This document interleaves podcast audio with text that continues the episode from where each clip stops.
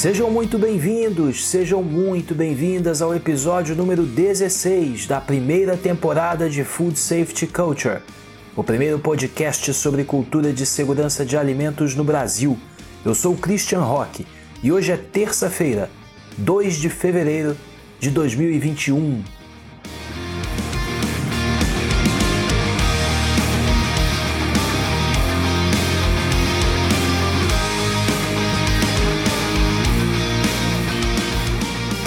No episódio de hoje, a gente vai concluir nossa grande viagem pelo guia do GFSI para programas de cultura de segurança de alimentos.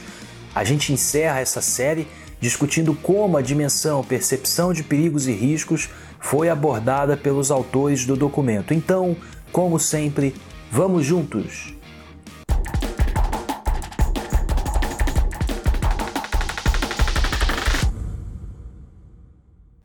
Bom, pessoal, a gente encerra a nossa série que discute o guia do GFSI para programas de cultura de segurança de alimentos, falando hoje da quinta dimensão apresentada pelo guia, que é a dimensão percepção de perigos e riscos.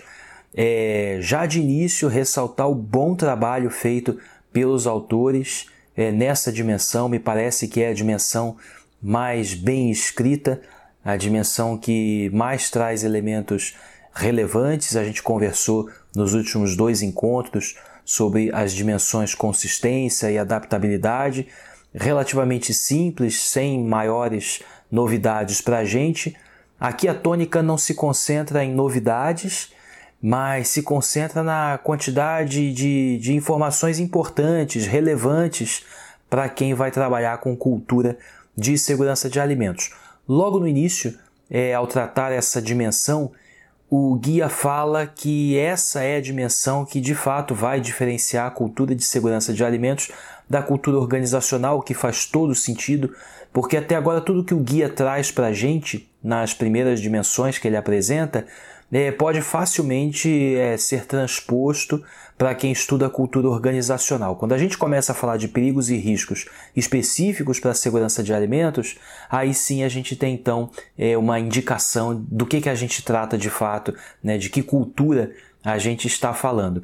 E a percepção de perigos e riscos, é, o guia também alerta para a gente logo no início, é, deve estar presente em todos os níveis e todas as funções. Cita também a questão da atualização, que tem que estar presente, porque os perigos e riscos, é, eles ao longo do tempo surgem muitas novidades e cada vez mais rápido. Então a atualização tem que sempre estar presente quando a gente fala de perigos e riscos e da percepção de perigos e riscos, e essa atualização relacionada a incidentes que se tenha notícia no, no setor de alimentos, é, a evolução da legislação, a evolução das tecnologias, enfim, tudo isso sendo considerado para a gente tratar essa dimensão da percepção de perigos e riscos. E aí, na sequência, o guia apresenta essa dimensão em três elementos principais. O guia fala de educação, envolvimento e de verificações da percepção de perigos e riscos. O primeiro elemento que é apresentado aqui dentro da dimensão de percepção de perigos e riscos é o elemento educação.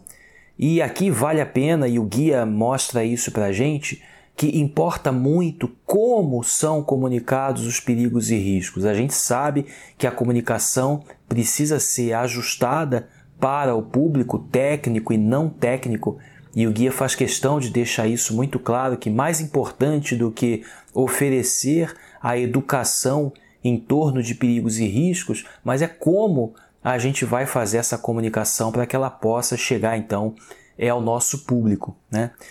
E o guia acerta bastante quando ele fala que a educação é um processo diferente do cumprimento de requisitos, né? Então, na educação a gente é, passa a compreender, né, por que fazemos as coisas. Então deixa de ser um simples cumprimento de requisitos e o guia marca bastante essa posição quando ele fala do elemento educação. É, o guia também nos dá, nos oferece a oportunidade de refletir sobre a educação como um elemento que gera senso de responsabilidade e ajuda no engajamento dos colaboradores. Né?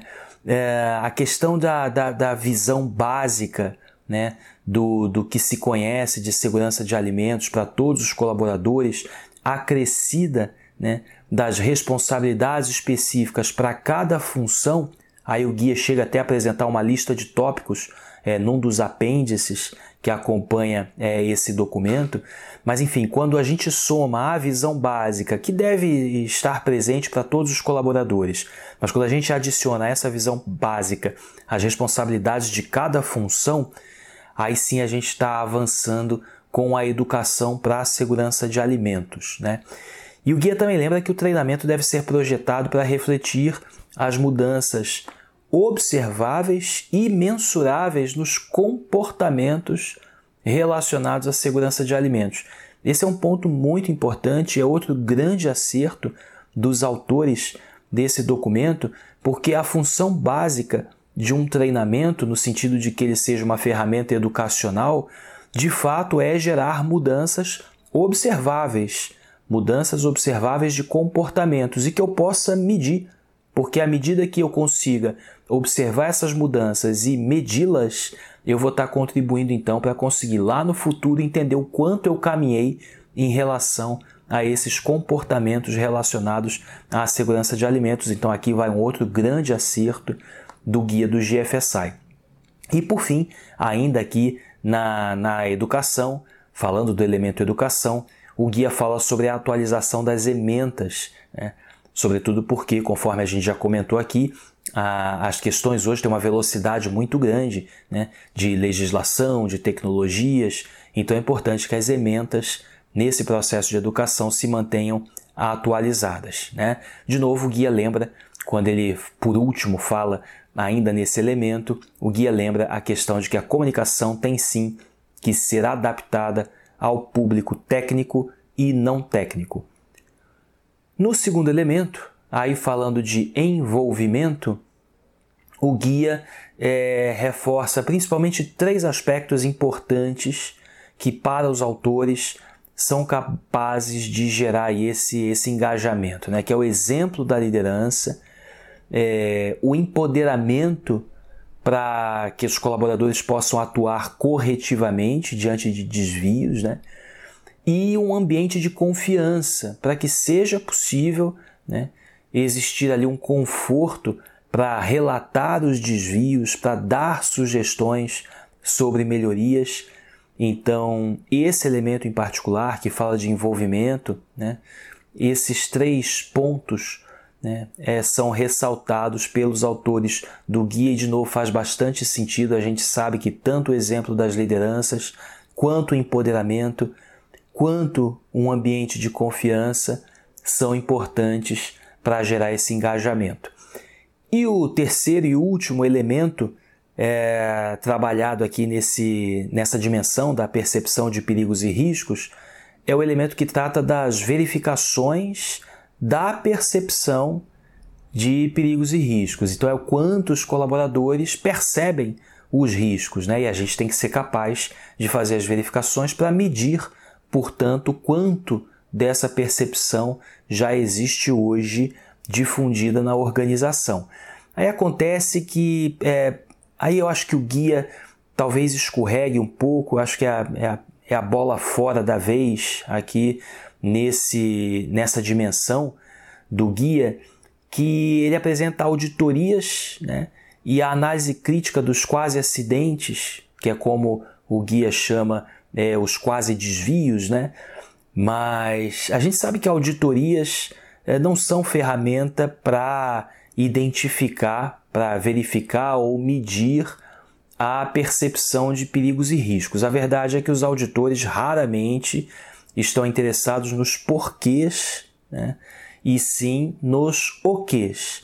Então, o guia até fala que auditores experientes são capazes de, de compreender, identificar né, se existe, se a percepção de perigos e riscos está presente e tal, enfim, mas a gente sabe que na prática é muito difícil que um auditor com olhar treinado para a realização de uma auditoria vá preocupar-se com uma avaliação típica de uma avaliação de cultura que não é feita por auditoria, né? E tampouco pela análise crítica dos quase acidentes.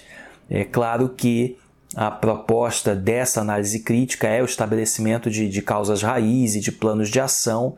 E claro que se a gente conseguir estabelecer causas raiz e planos de ação envolvendo a percepção de perigos e riscos, ok, mas caso contrário, a gente está cansado de fazer plano de ação e de encontrar causas raiz que não resvalam na percepção de perigos e riscos, né? Agora ficou muito bom isso sim, porque o guia ele fala sobre a observação de comportamentos como uma das ferramentas para as verificações da percepção de perigos e riscos. E de fato, é sim observando os comportamentos, e isso é diferente de auditoria, então vou reforçar aqui. É sim observando os comportamentos que a gente consegue identificar se as pessoas nas organizações são capazes de perceber perigos e riscos. Então, o guia, para fechar, né? O guia ele parece fazer um bom trabalho, realmente faz um bom trabalho nessa dimensão. É, está muito bem escrito, mas tem aí essa questão aqui no finalzinho, quando trata das verificações, que não é só o guia do GFSI que escorrega, mas é, vários outros autores e, e várias outras autoridades no tema acabam escorregando quando propõem verificações muito ligadas a auditorias e, enfim, não considerando de que as auditorias não têm o propósito de investigar os porquês. E quando a gente fala de cultura, é, uma avaliação de cultura tem sim que ser muito mais dialogada, tem sim que ser muito mais pautada na observação de comportamentos para a investigação dos porquês. Né? Enfim, assim a gente fechou aqui é, a gente passou pelos cinco, pelas cinco dimensões do guia do GFSI para a cultura de segurança de alimentos nos últimos cinco episódios. E a gente teve a oportunidade também, nesses últimos cinco episódios, de revisitar tantas outras coisas que nós já falamos nos episódios anteriores, antes da gente fechar é, essa nossa série aqui tratando o guia do GFSI.